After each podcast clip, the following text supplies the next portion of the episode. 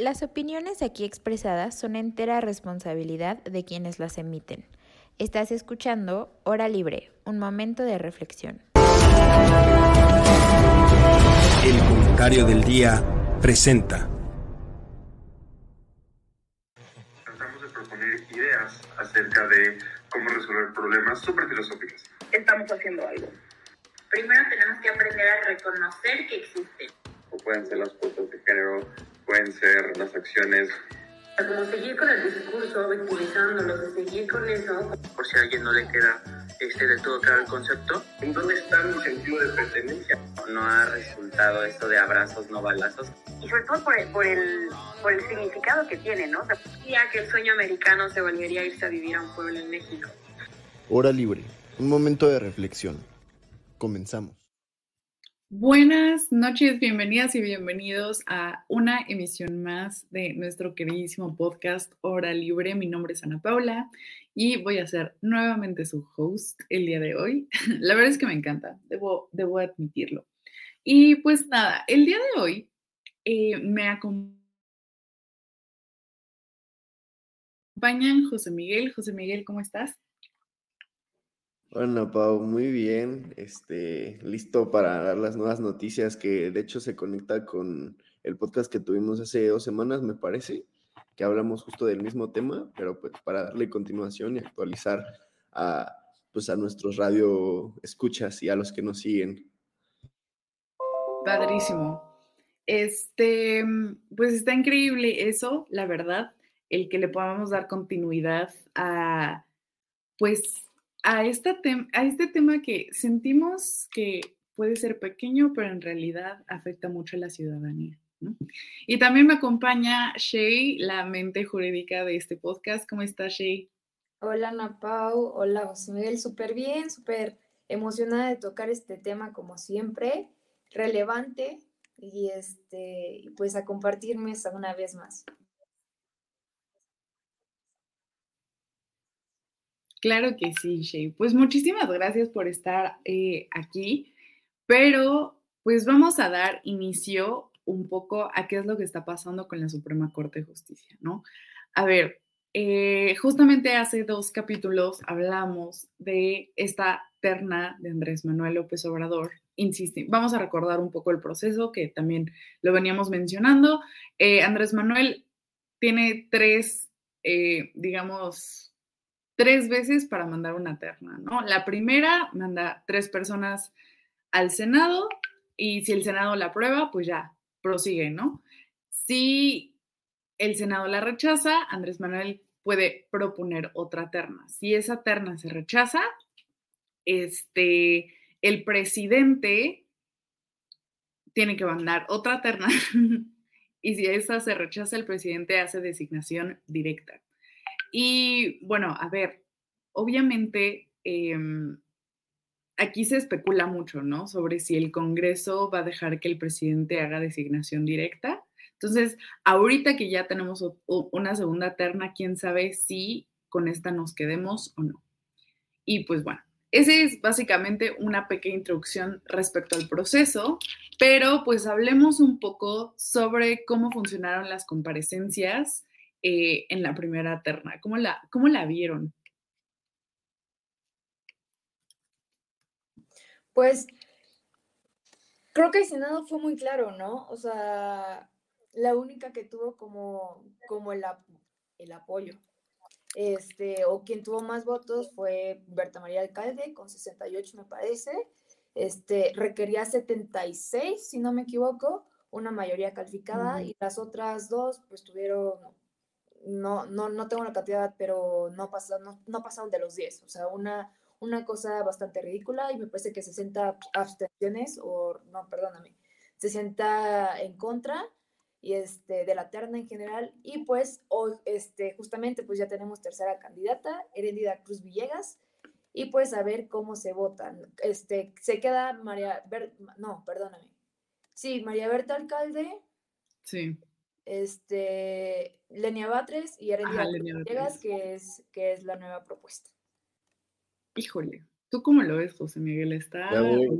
justo lo hablábamos, ¿no? El podcast pasado que lo más probable es que echaran para atrás la terna, la primera que puso el presidente, que incluso lo veamos como un move, ¿no? De medio acá estratégico, como con esta intención de medio meter a, a quien quiere que quede, pero de alguna forma un poco más sutil, ¿no?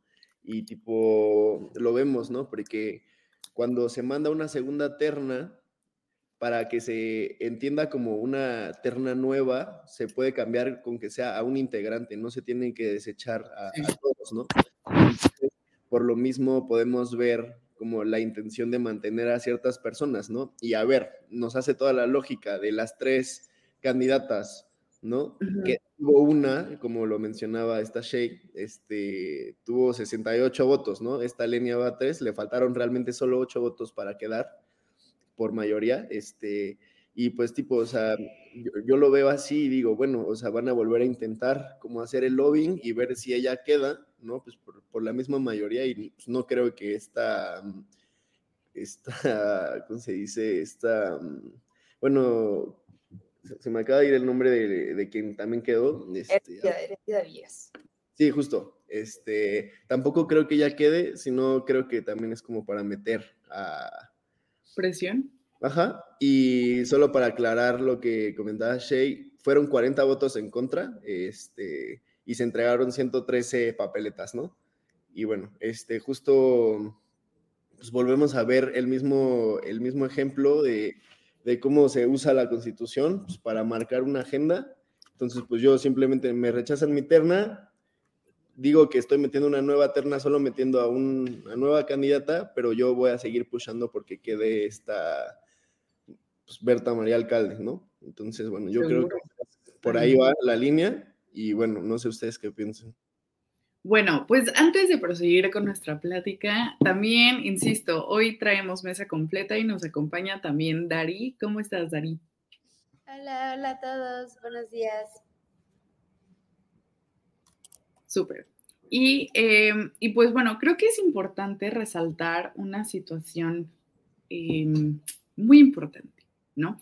Y para eso vamos a remitirnos a nuestra queridísima constitución. Incluso la mesa pasada, bueno, antepasada, donde platicamos el tema de las ternas y todo eso, eh, bueno, yo platicaba eh, sobre cómo ninguna de las propuestas han tenido una carrera judicial. Pero entonces ahí me puse a pensar, a ver, ¿qué dice la Constitución? La Constitución establece que tiene que haber carrera judicial, sí o no. Y ahí les va nuestros cinco requisitos que establece el artículo 95 de, la Constitución que habla del Poder Judicial.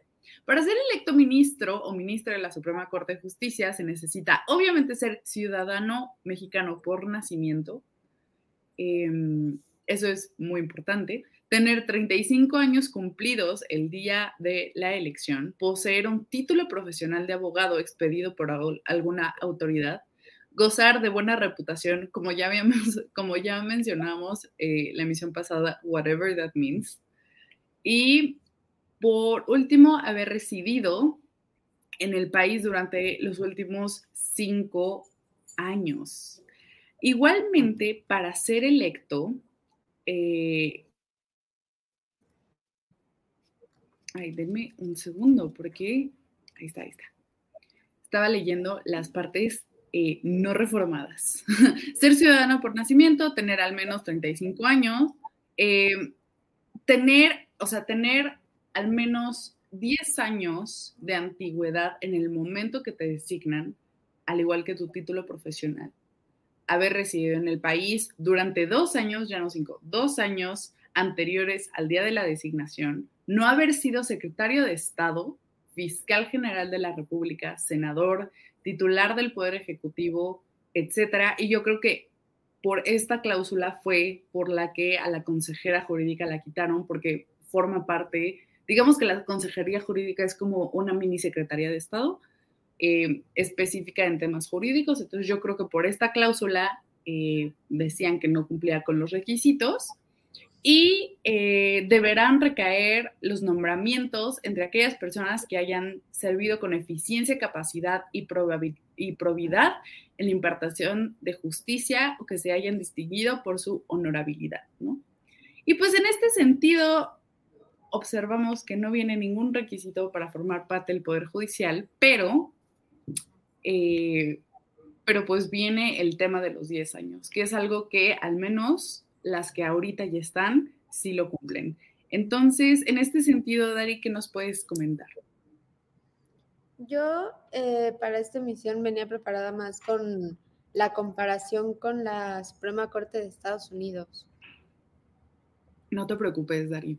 Entonces, este... este les dejo a ustedes que nos digan mejor la información. No te preocupes entonces, Dari. Em, entonces, continuando con esta misma eh, idea de la terna, de las estrategias políticas que está haciendo el presidente, pues ya este José Miguel bien mencionaba, ¿no? Eh, la que más apunta a tomar el puesto de ministro es Berta Alcalde. Entonces, no sé cómo ves los riesgos de tener a esta pues ministra, bueno, futura ministra en el Pleno. José Miguel.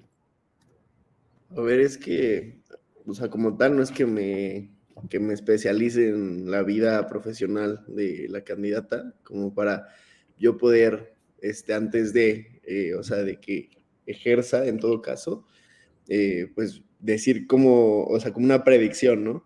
O sea, lo que sí, ya lo habíamos hablado, ¿no? O sea, está rara ahí la relación que tiene con, con Martí Batres, ¿no?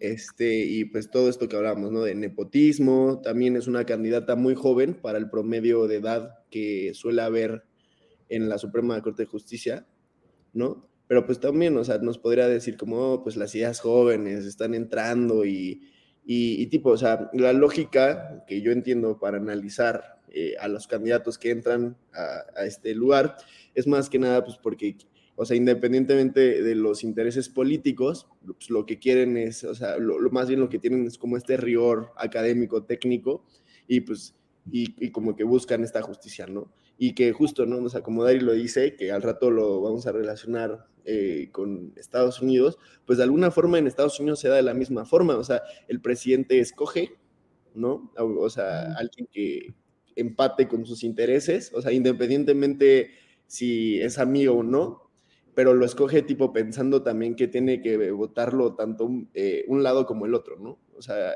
como los republicanos como los demócratas. Entonces, pues busca a alguien con un perfil tal vez no tan disidente o tan, este, eh, pues fuera de la caja que pueda tener como esta aprobación, ¿no? En este sentido, pues, pues, al parecer Berta, pues tiene la aprobación más grande de todas las candidatas, ¿no? Por alguna razón debe de ser, o sea, realmente yo no la conozco como en su actuar político, pero pues digo, o sea, la, edad es un factor importante en cuanto a, el, o sea, en cuanto a pues la energía, la vitalidad, ¿no? O sea, con, la que pueda ejercer su, su, cargo y pues no olvidando que pues al final de cuentas eh, el cargo por el que se está eh, compitiendo dura 15 años, ¿no? Al menos de que haya un, este, o sea, una renuncia voluntaria o algún temía ahí. Pero pues digo, o sea, yo, yo, yo no considero que sea mal que se rompa como esta línea de edad y pues pensando en que si tiene ahorita 36 años, pues estaría pues relativamente muy joven, ¿no? O sea, dentro de su puesto, ¿no? Y que pues no tenemos como ese mismo caso con otros ministros, donde por los mismos 15 años pues ya terminan siendo bien viejitos o viejitas y que pues, tal vez no, no se da el mismo desempeño. O sea, que antes, muy, o sea, el Senado viene de la palabra senil, ¿no? También, o sea, de que se, se esperaba como este perfil más, este, pues como grande, pues, por la sabiduría y la experiencia pero pues vemos que se van reformando estos términos, ¿no? En el presente. Entonces, la verdad es yo no tengo como una opinión de que si está bien o mal, haría falta ver si esa sí es la, como la estrategia del presidente o si al final va a terminar metiendo a alguien más o, o cómo va a estar el rollo.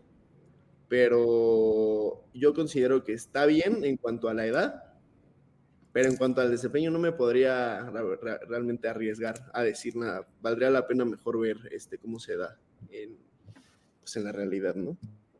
Sí, por supuesto. Y bueno, a ver, también eh, hay que considerar otro factor político importante, ¿no? O sea, a ver, quienes participan en las comparecencias es la Comisión de Justicia del Senado. ¿Y cómo se integra esta Comisión de Justicia? Pues primero que nada la presidenta es Olga Sánchez Cordero, ¿no? Que aparte de morenista, pues también ahí tiene pues sus contactos en el Poder Judicial, en los tres niveles de gobierno y la verdad es que es una persona muy influyente. Y tiene 21 integrantes esta comisión, de los cuales 10 son de Morena, uno es del Partido Verde, entonces ahí ya hay 11, que es más de la mitad, y el resto son eh, pues nombres fuertes como Claudia Ruiz Massieu, eh, ¿quién más? Está Claudia Díaz Anaya, Silvana Beltrones, pues Miguel Ángel Mancera, o sea, abogados que han sido de carrera y que son, eh, digamos, fuertes caras de la oposición, pero lamentablemente no son la mayoría para este, poder tomar alguna decisión. Entonces, en ese caso, pues, insistimos, el juego político que está existiendo y que se busca eh, seguir jugando está fuerte. Sí, algunos comentarios. Yo creo que también este, esta sería la quinta designación este, en el gobierno de López Obrador de ministro. Este, a ver, dos de ellos han mostrado una independencia, una, o sea, evidentemente la más, yo creo que la más honorable que tenemos ahorita es, este, pues, la, la ministra Margarita, Margarita Ríos Farjat, y el ministro también, este, reconocerlo, Juan Luis González Alcántara, que se han o sea, mantenido bastante acuerdos, bastante, o sea, bastante... Neutrales, digamos, bastante justos. Neutrales, pero por el otro lado está Yasmín Esquivel y Ortiz Alf, ¿no? Que deliberadamente podemos notar cómo, cómo se inclinan a este proyecto de la 4T y cómo están un poco pues sí, imparciales en el deber, ¿no? Esta sería la quinta, la quinta ministra, la quinta ministra que, que se designa. Y a ver, esto es un, me parece que en el gobierno de, López Obrador es, este, es histórico en ese, en ese sentido. Ya, o sea, no, en ningún otro gobierno se habían designado más de cinco ministros. Este, entonces, esta es la cantidad de ministros. Este gobierno es la mayor cantidad de ministros que se ha asignado, que también es súper relevante, ¿no? Y pues yo creo que sí juega un papel crucial en su plan C, en lo que va a pasar en el, en el en lo que quiere hacer con el Poder Judicial, ¿no? Entonces yo creo que sí es una, una decisión importante. Y también quiero mencionar, este, en cuanto a la nueva, a la nueva candidata, yo creo que a mí, me saltó mucho leyendo su preparación, su, su gran desempeño en derechos humanos. Yo creo que, bueno, por ejemplo, Berta, Berta Alcalde este, tiene una, una preparación internacional en Nueva York, pero en derecho penal, ¿no? Que, digo, y también hay que reconocerle que también es este, litigante, que a, a, mis, a mis ojos yo creo que una persona ser litigante va a ayudar mucho a definir controversias dentro de la Suprema Corte. Lo que Rendida Cruz Llegas no tiene. Por ejemplo, tiene una, una muy gran este, preparación en derechos humanos que, a ver, yo creo que es muy relevante que las otras dos contendientes no la tienen, pero sí, lo que yo, yo veo en cuanto a preparación es que Berta Calde tiene una, una, una experiencia litigando, que es lo que le podría poner en ventaja, y a lo mejor una perspectiva un poco más fresca por la edad, ¿no? Pero me gustó mucho leyendo, leyendo la, la trayectoria de Grandida Cruz Villegas, su preparación de derechos humanos, amplísima, y yo creo que no vendría mal tener una, una experta en derechos humanos dentro de, de, la, de la corte. Sí, sí, sobre todo también porque este, estuvo muchos años en la PGR, que, a ver, fue incluso antes de que se volviera un organismo autónomo, pero justamente se puede ver esa concordancia entre trabajar en la PGR, tener, este, ser visitadora general en la Comisión Nacional de Derechos Humanos eh, y pues esta larga trayectoria, ¿no? Sin embargo, yo lo que creo es que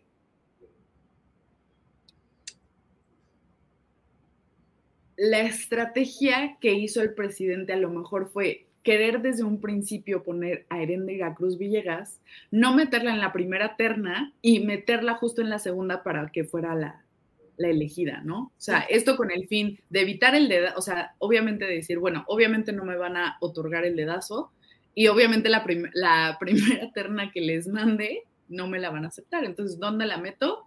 Aquí. Sí, no, a, ver, yo creo que los dos escenarios que, el peor es que lo designe, ¿no? Mi pregunta es a quién va a designar, si realmente su, su, su estrategia va con Herendida Cruz Villegas o con Berta Alcalde. O sea, y la segunda es cómo va a votar el Senado a favor, o sea, cómo va a quedar la cantidad de votos metiendo a, esta contrincante, bueno, no contrincante, este, a esta tercera propuesta, este, le, le darán la, la mayoría calificada a Berta Alcalde, se van a decantar por, por Erendia Cruz Villegas. Yo creo que hay que esperar. Lo que, o sea, yo creo que yo creo que sería bastante arriesgado para el Senado, ¿no? y este, bastante escandaloso que se pudiera o que tuviera la posibilidad López Obrador de tener, o sea, de tener que usar la tercera, la tercera vía, que pues como dicen a es el dedazo, pero pues habrá que esperar la votación. Sí, 100%. Y creo que, a ver, también fue un acierto meter a una tercera persona que no está metida institucionalmente en la cuarta transformación. Pero bueno, trascendiendo a otros temas, em, es bastante interesante los análisis comparados de derecho que se pueden hacer con el sistema eh, jurídico mexicano, ¿no? O sea, a ver, es muy diferente cómo, eh, cómo se construye el poder judicial. Y la primera diferencia que yo observo, igual también estando en un ámbito electoral, es que tenemos un tribunal especializado electoral, ¿no? Entonces, eso la verdad es que casi ninguno de los países lo tiene y creo que México ha sido referente en ese sentido, pero pues también en otras situaciones eh, nos diferenciamos en términos de eh, los ministros, insistimos, de la Suprema Corte. Entonces, eh, Dari, ahora sí, por favor, lánzate con tu introducción. Sí, em, pues ahorita vamos a explicar un poquito de cómo, cuál es la diferencia principal entre nuestros ministros y los de Estados Unidos. En el Supreme Court, los términos son vitalicios, los cargos son vitalicios. Y esto, em, no sé si se acuerdan, hace algunos meses estaba como muy sonado que el senador Mitch McConnell y, Nancy Pelosi, que estaban así ya, o sea, bastante grandes, ya no tenían como, eh, pues ya estaban como que mostrando su edad y mucha gente estaba preocupada de cómo eso iba a afectar su cargo, ya que pues tienen un cargo muy importante. Eh, y ellos pues decían, no, yo no me voy a retirar, yo todavía tengo las capacidades para ejercer mi puesto. Eh, y eso, pues los senadores sí se reeligen y se cambian y tienen term limits. Pero según la Constitución de Estados Unidos, em, los justices de la Suprema Corte no tienen, no tienen term limits, solo pueden retirarse si, los, si son removidos de su puesto o si ellos mismos em, deciden pues renunciar. Pero eso, eso es muy raro y, y no es muy constante que pasa. Entonces, eh, estaba, he estado leyendo y sí ha habido bastantes movimientos para querer limitar eh, los, eh, los term limits, eh, los plazos, a 18 años, para poder mantener aún así un sentido de continuidad, pero, pero dejando suficiente tiempo para que se realicen todos sus, eh, como sus proyectos y le den continuidad a las, a las leyes que, que aprueban, que no aprueban, porque tienen esta idea de que, que sí, o sea, si fuera tan cambiante, o sea, si fuera un, un plazo de mandato tan corto, pues no habría continuidad de la ley, todo sería mucho más político, habría mucha más intervención de ambos partidos y todo esto. algo interesante que se me hizo es que, bueno, cuando se hizo la constitución, el, la expectan, eh, expectancy, como la... ¿Expectativa? Expectativa de vida, perdón, se me acaba de... No, no te preocupes. Todo el español. Pasa, pasa.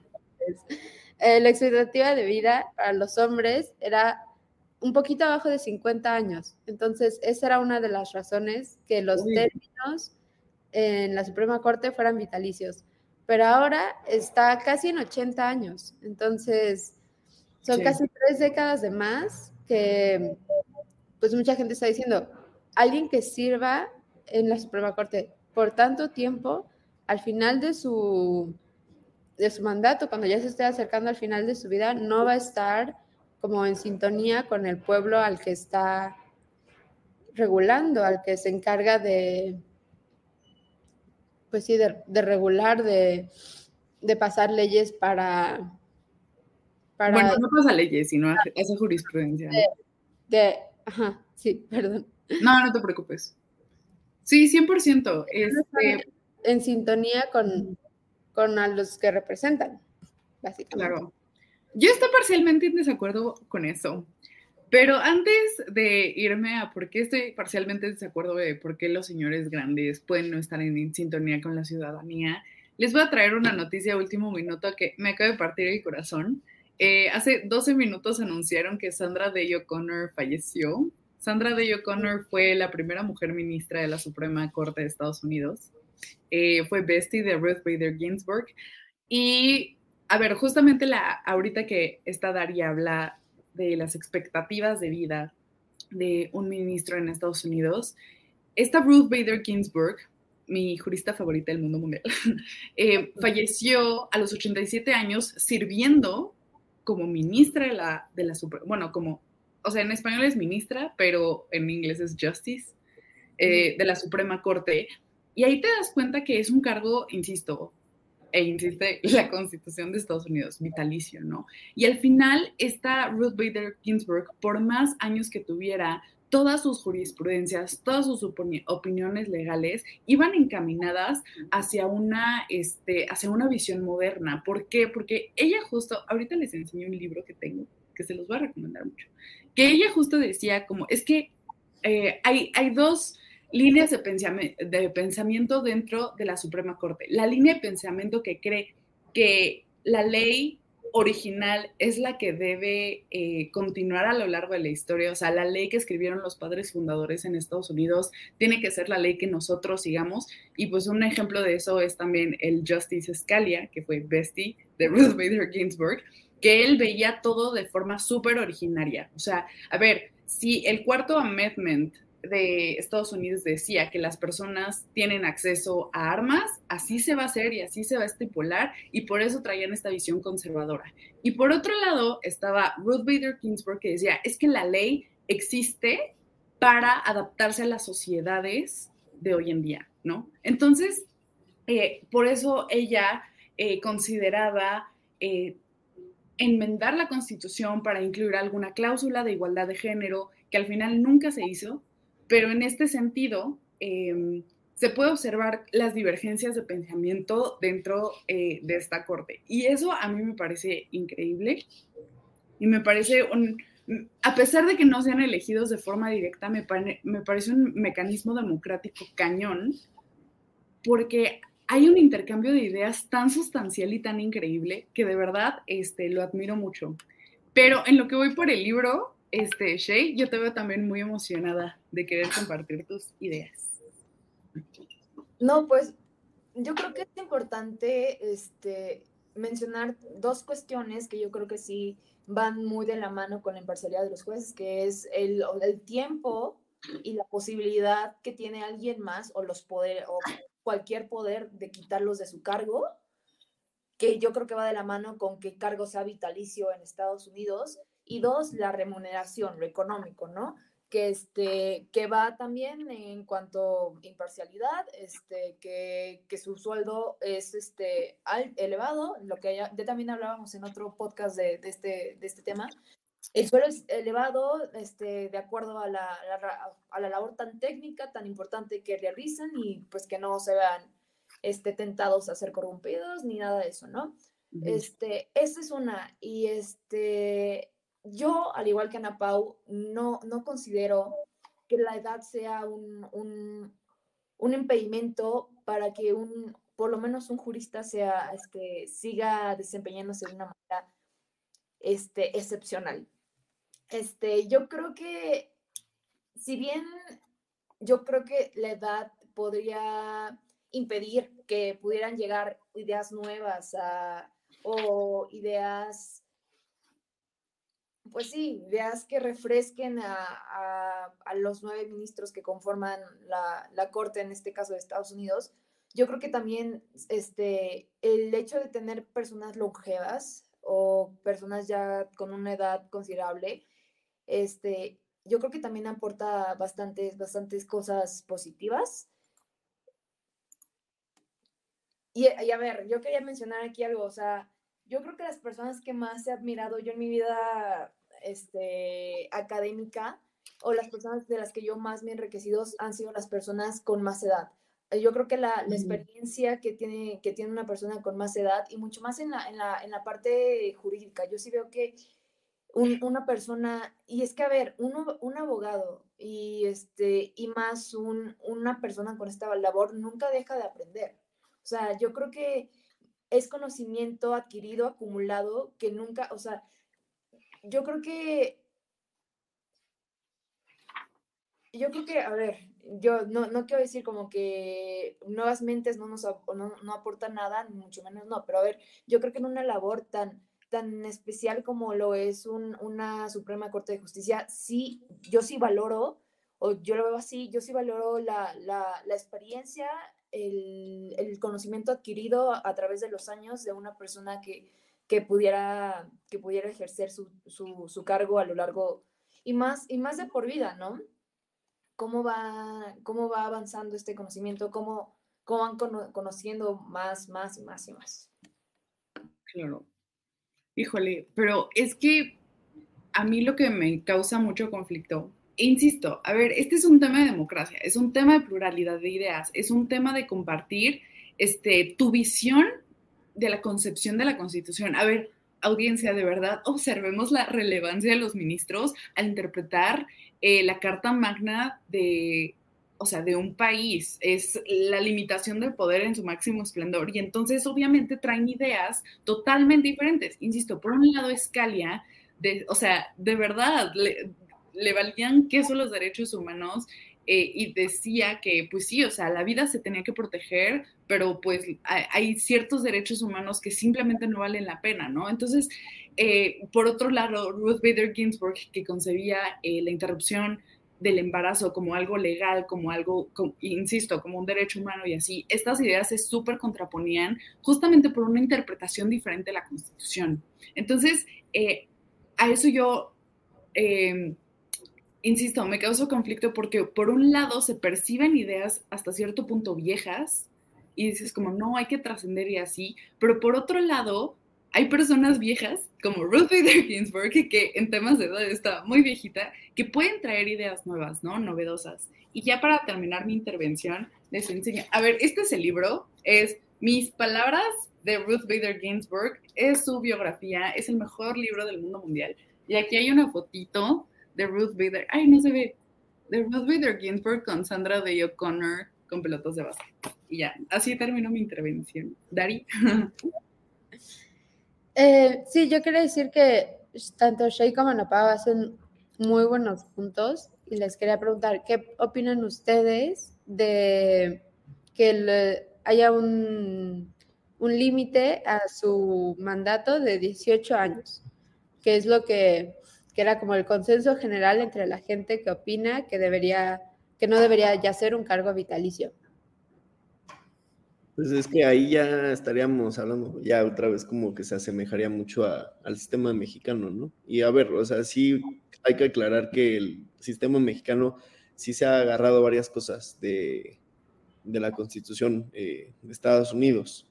Y en este sentido, digo, yo no había dicho nada sobre mi participación, pero, o sea, yo considero que hay una lucha constante entre las ideas liberales y conservadoras y justa esta lucha ha sido la que genera pues muchas de las regulaciones o de las posiciones que se toman en cuanto a estos temas, ¿no? O sea, por ejemplo, en el caso mexicano, en, o sea, antes de la constitución de 1917, pues se daban cambios de constitución cada rato justo porque era tan rígida la constitución y no, y no daba espacio a que nada cambiara, o sea, como con una onda conservadora, pues que la única forma de reformarla era creando otra, ¿no?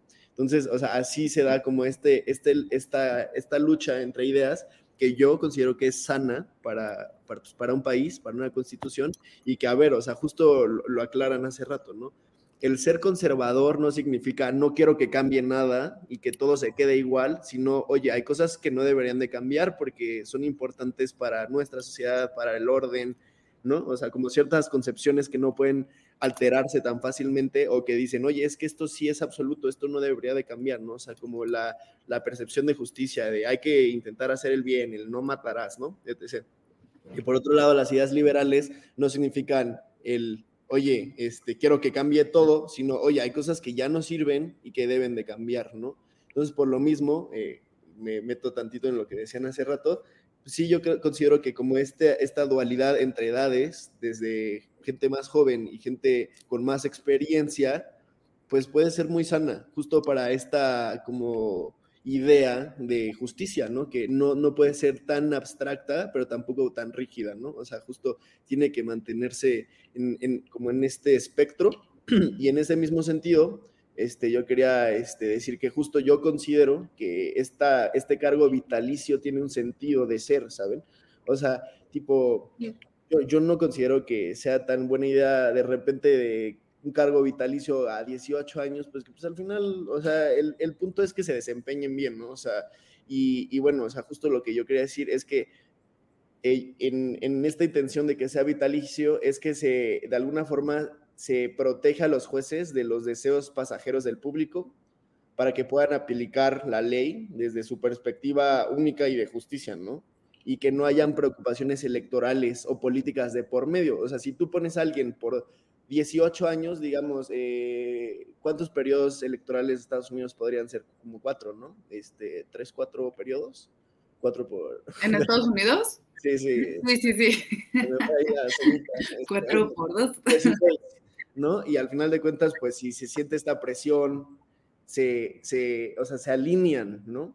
Y, tipo, eh, no hay nada mejor que tú puedas tener como esa independencia eh, política, tipo, hablando de justicia, y, y, yo, yo por eso considero que está muy bien que se le respete como esta, o sea, como esta parte vitalicia, y, y lo comentaban bien, o sea, se les puede quitar su cargo siempre y cuando, o sea, a través del impeachment, ¿no? Que es este proceso de impugnación o, o que ellos renuncien o quieran salir de su cargo, pero no ha habido ningún impeachment, o sea, no ha habido nada por lo que quieran quitar a un, a un juez, ¿no? Entonces, en este mismo sentido, yo no vería la necesidad de por qué de repente quitar este, como esta, este, esta cosa vitalicia, ¿no? Y, y, pues porque también hay que agregar una cosa, justo en el caso Marbury Madison, que seguro ya se lo dieron también en, en la escuela, pues sale como este término, ¿no? De supremacía constitucional, o sea, que independientemente que hay gente que está ahí, no puede haber nada por encima de la constitución, o sea, hasta los mismos jueces se tienen que, pues medio eh, aclimatar dentro de esta estructura, ¿no? Y dentro de estos límites. Por lo mismo, aunque sí pueden estar de por vida y sí pueden casarse con una idea, pues también puede haber ideas que hagan como este contrapeso y al mismo tiempo está esta supremacía constitucional. Entonces, yo sí veo un buen sistema de contrapesos donde justo, ¿no? Se complementa con un buen salario, con un buen prestigio, ¿no? Porque también es algo que la gente busca a la hora de trabajar, ¿no? Y, no olvidemos eh, que, pues, aunque a veces se romantiza el trabajo, el trabajo se hace parte importante de la vida y de la identidad de las personas, ¿no? Entonces, este bueno, yo, yo, yo opino eso y, creo que se me hace una buena opción, pero no sé si sería eh, transferible al sistema mexicano, porque ese es nuestro error, queremos copiarle ¿Eh? Eso, eso era justo la pregunta que iba a hacer, que todos estamos como a favor de un cargo vitalicio, ¿cómo sería si se, o sea, si eso lo viéramos en nuestro propio sistema? Pues imagínate, estamos hablando de que el presidente por designación directa puede poner a alguien que es su prima hermana, que es su, su amiga, que tienen intereses políticos, electorales de por medio, y de repente están ahí por toda la vida, pues, o sea, y si me explico, o sea, como que ahí se ve un poco más el, el peligro, ¿no? Y, y, tipo, porque el, aunque el proceso de designación sea similar, no es lo mismo, y pues bueno, o sea, yo creo que este que pues en, la cultura mexicana es muy distinta a la americana. Es más, el derecho tiene diferentes raíces, ¿no? Está el common law, y que, que, que, en sí lo que hace que haya como jurisprudencia es que el acto precede al, este, al hecho, a la, a, la ley, justo, o sea, se dice, oye, a mí no me parece esto, deberíamos de cambiarlo, entonces se cambia, y aquí llegan los mismos, este, los mismos este, jurídicos y dicen como, yo, diri, yo digo que esto se tiene que cambiar, ¿sí me explico? O sea, es como lo contrario, entonces si tú le das tanto poder a alguien que, que no precede al hecho, lo estás dotando de un peso que es difícil darle ese contrapeso, ¿sí me explico? O sea, yo por eso digo que en México no, y 15 años está bien, o sea, otra vez son dos, serían dos cargos electorales, pero bueno, o sea, por, por lo mismo, este, yo digo que hay que tener cuidado con, con, o sea, con el siempre o nunca, pero, pues es que, o sea, realmente el, o sea, no, es, no estamos hablando de, de, de, elecciones, ¿no? O sea, no estamos hablando de, de, un poder este, político per se, estamos hablando más bien de un poder de justicia, ¿no? De la Suprema Corte de Justicia de la Nación. Entonces, eh, deberíamos de tener gente como muy honorable y, y que tenga buena imagen, pero... y que tenga buena reputación. mexicano. buena reputación. Híjole, ah, este, Shay, no, tú primero, por favor.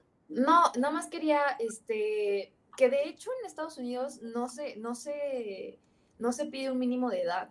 Lo único que estaba leyendo que lo único que se toma en cuenta y lo que sí tiene el presidente muy en cuenta designar es que haya tenido una carrera judicial, cosa que aquí no, cosa que a mí me parece bastante relevante, porque si vas a llegar al órgano supremo de un poder judicial sin haber estado en el poder judicial, pues es medio controversial, ¿no? O sea, es como que, oye, ¿cómo? O sea, ¿qué vas a llegar a hacer a lo más alto?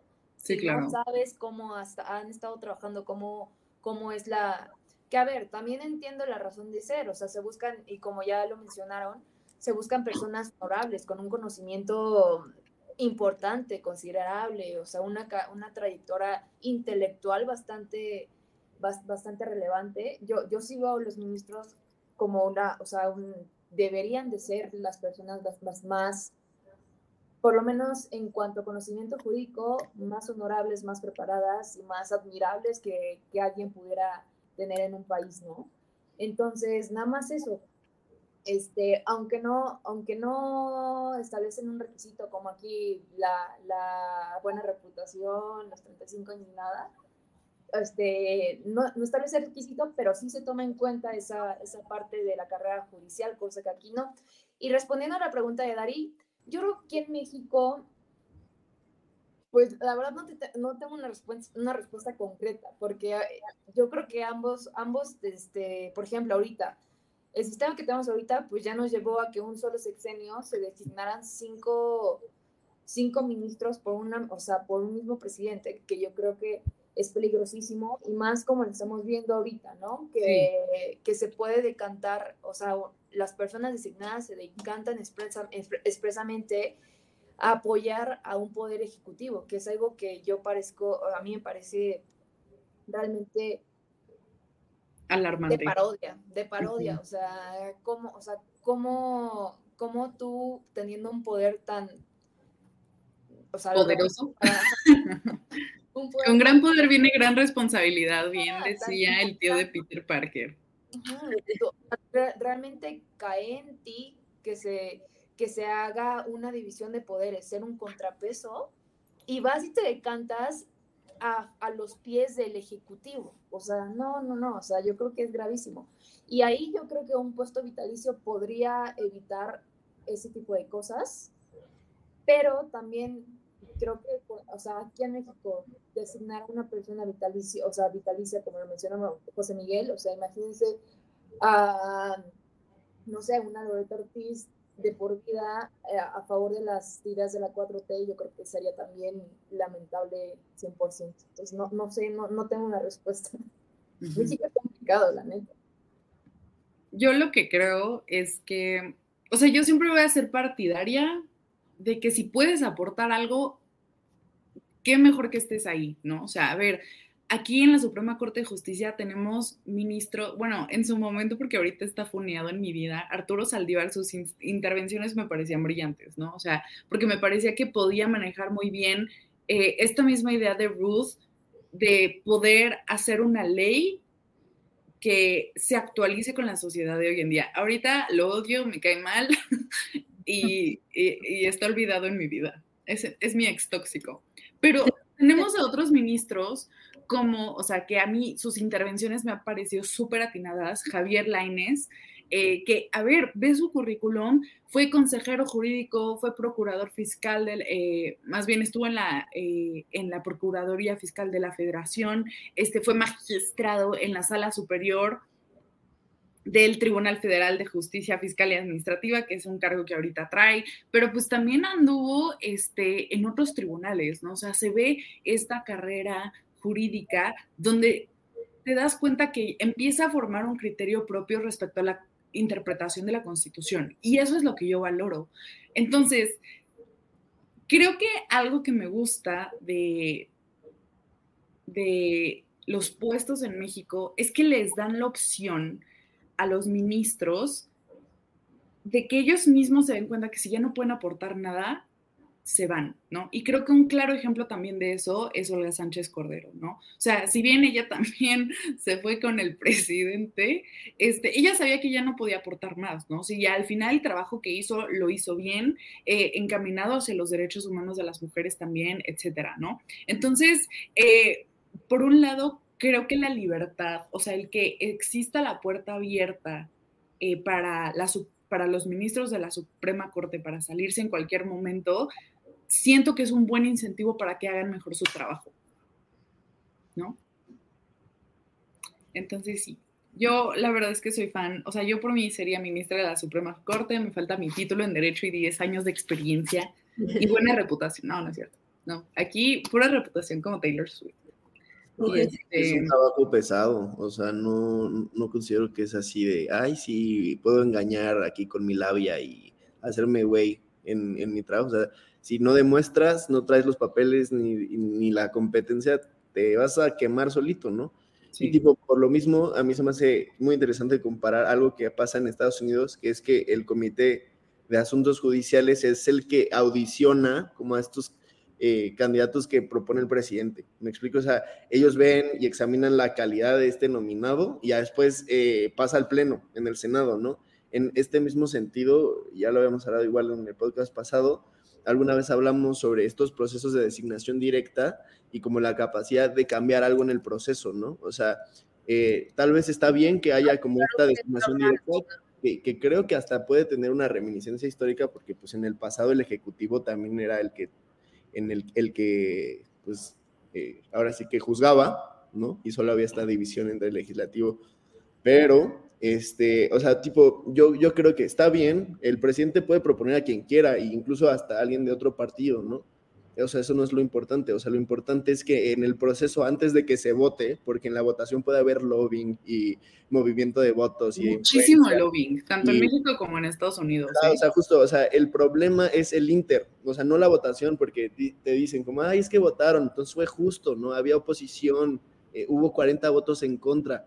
No, o sea, es que hay lobbying, ¿no? Y hay intereses de por medio. Lo que tú tienes que hacer es que los que queden ahí en la votación sean los más preparados posibles, ¿no? Independientemente que si piensan de derecha o de izquierda o si son liberales o conservadores, eso no es lo que importa. O sea, lo que importa es que tengan esas credenciales y esas competencias para pues hablar de lo que hablamos, que se dé un buen desempeño, ¿no?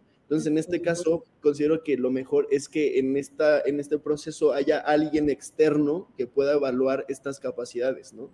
Entonces, pues tipo, no, no pasa, ¿no? O sea, es, el presidente dice, no más se cumple que se cumpla, nada más se checa que se cumpla la forma, ¿no? O sea, de los requisitos constitucionales. Pero ¿en dónde está el fondo, no? O sea, de que, oye, quiero ver tus ideas, quiero ver por qué quieres estar aquí, ¿no? O sea, pues no creo que sea algo así como de, oigan, se abrió una vacante, ¿quién jala? ¿No? Ay, sí, pues mira la oportunidad. O sea, es algo que vas buscando en tu carrera política, lo dices, no, me gustaría ser este, una ministra, ¿no? Y dices, bueno, o sea, pues vas haciendo tu carrera política, te vas preparando y a la hora que tienes tu oportunidad, pues tienes que probarlo en un examen de competencias, en una entrevista, ¿no?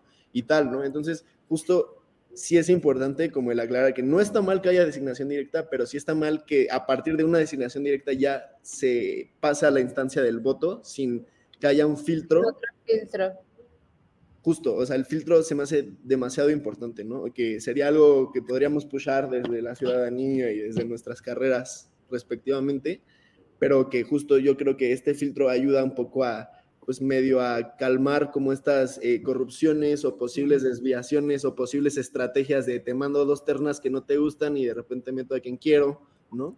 O sea, justo si hay muchos espacios y lagunas que se pueden reformar, pero en sí la tarea es, es, honor, es honorífica, o sea, yo creo que es algo que pocos avientan y que muchos pueden juzgar y señalar y decir lo que quieran y ser parte del escándalo político, pero muy pocos saben lo que realmente significa eh, el tener un cargo de ese tipo, ¿no? Y a ver, 15 años, o sea, tampoco es poco, ¿no? O sea, para nuestra edad líquida, 15 años ya nuestra generación ya tuvo 40 trabajos, ¿no? O sea, es difícil mantenerte en un lugar, ¿no? Y más cuando hay pesos y ideas que chocan, ¿no? Y que tienes a un presidente que no piensa como tú y al mismo tiempo otros ministros que son del otro partido que puso Peña o que puso Calderón, entonces, a mí sí se me hace un ejercicio bastante interesante, pero todavía tiene que haber bastantes reformas en el proceso para que pues sea más eficiente, ¿no? Y que lo que importe sea la competencia, más que nada. Y bueno, y que también los valores y la buena reputación,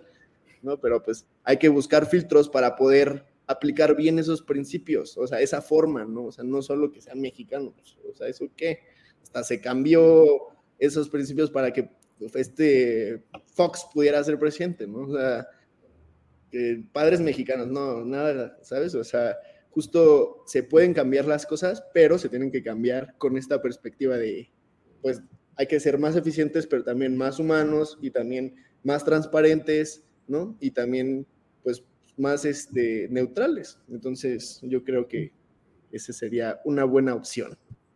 Sí, por supuesto. Y bueno, ya para, para ir concluyendo esta, este tema, de verdad me gustó muchísimo porque eh, amo fangirlear sobre los sistemas de justicia en términos de la construcción, ¿no? En términos de por qué fueron creados, por qué fueron hechos, por qué es válido que el presidente ponga, o sea, establezca una terna afín a su administración, pero por el simple hecho de que esas ideas se tienen que tocar dentro, ¿no? Obviamente es cuestionable el proceso, es cuestionable las intenciones, pero yo, o sea, a mi punto de vista, siento que el proceso en sí mismo está bueno, obviamente con sus mejoras, pero eh, me parece democrático el que las presidencias hayan optado por poner a alguien afín a su administración. O sea, al final es lo que se espera de un sistema político y también en Estados Unidos pasa, ¿no? O sea, o sea obviamente un, un este, presidente demócrata no iba a poner a alguien que tiene tendencias republicanas en términos de aplicación de derecho, ¿no? Y pues bueno, eh, mi conclusión justamente sería esa, em, que qué mejor espacio democrático que un pleno del Poder Judicial, donde se intercambian ideas, donde se eh, donde se eliminan ideas tal cual. Y obviamente me quedo con esta idea de Ruth Bader Ginsburg de que las leyes están para actualizarse con la, con la sociedad. Eh, Dari, ¿cuáles serían tus conclusiones? Yo me quedo con la, con la conclusión. Al principio tengo que decir, sí estaba tal vez un poco abierta la idea de que, em, por ejemplo, en Estados Unidos los los justices tuvieran solo 18 años en lugar de vitalicio, pero ahora por sus puntos creo que entiendo la, necesidad de todo este tiempo para mantenerse independientes y pues sí como libres de cualquier presión política que puedan recibir em, de, sus, de sus decisiones. Entonces, sí, yo les quiero agradecer por eso y por por siempre educarme un poquito más cada vez que los escucho. Muchas gracias, Dari. Shay. Pues yo, yo voy a retomar lo último que, hizo, que dijo José Miguel sobre el filtro, uh, para concluir. Yo creo que si bien pensar en un filtro sería un poco, un poco extremista, yo sí considero y concluyo que un ministro tiene que tener la, la preparación adecuada, que no puede llegar cualquier persona, que, este, que yo creo que es la labor de la ciencia jurídica en, una, o sea, en un puesto, o sea, puramente, ¿saben? O sea, como que yo, yo, yo sí creo que un ministro tiene que tener todo el conocimiento, toda la preparación, todo, todo, todo, todas las herramientas para poder este, ejercer su, su, labor y darle la importancia y darle el peso que ésta tiene que tener. Entonces, un examen, yo creo que ahorita no creo que en México esté como, como en, en mira, pero a mí no me parece mal, o sea, a mí no me parece nada mal. Justo así se eligen a los consejeros de muchos órganos, ¿no? O sea, por ejemplo, a los del INE, etcétera. José Manuel. José Miguel. José Miguel, perdón. Sí pasa, sí pasa. Y luego Luis Miguel. Luis Miguel, Luis Miguel está más padre. Podremos confundirnos con Luis Miguel. Sí, a ver, yo, yo, para cerrar eh, me gustaría eh, recalcar la idea de que a veces como que nos polarizan mucho creyendo que la disidencia está mal o que un presidente meta sus ideas, pero pues al final de cuentas eh, como esta sana relación entre disidencia siempre se complementa con la pluralidad de ideas y, que justo en nuestros tiempos, pues estos temas de justicia cada vez van a entrar temas un poco más delicados y que, que pues que chance, como decíamos, ¿no? El, el ministro de 80 años le va a costar entender, ¿no? O sea, pero que se tiene que seguir preparando y que no puede tener solo como esta idea cerrada de una cosa, tiene que estar educándose, ¿no?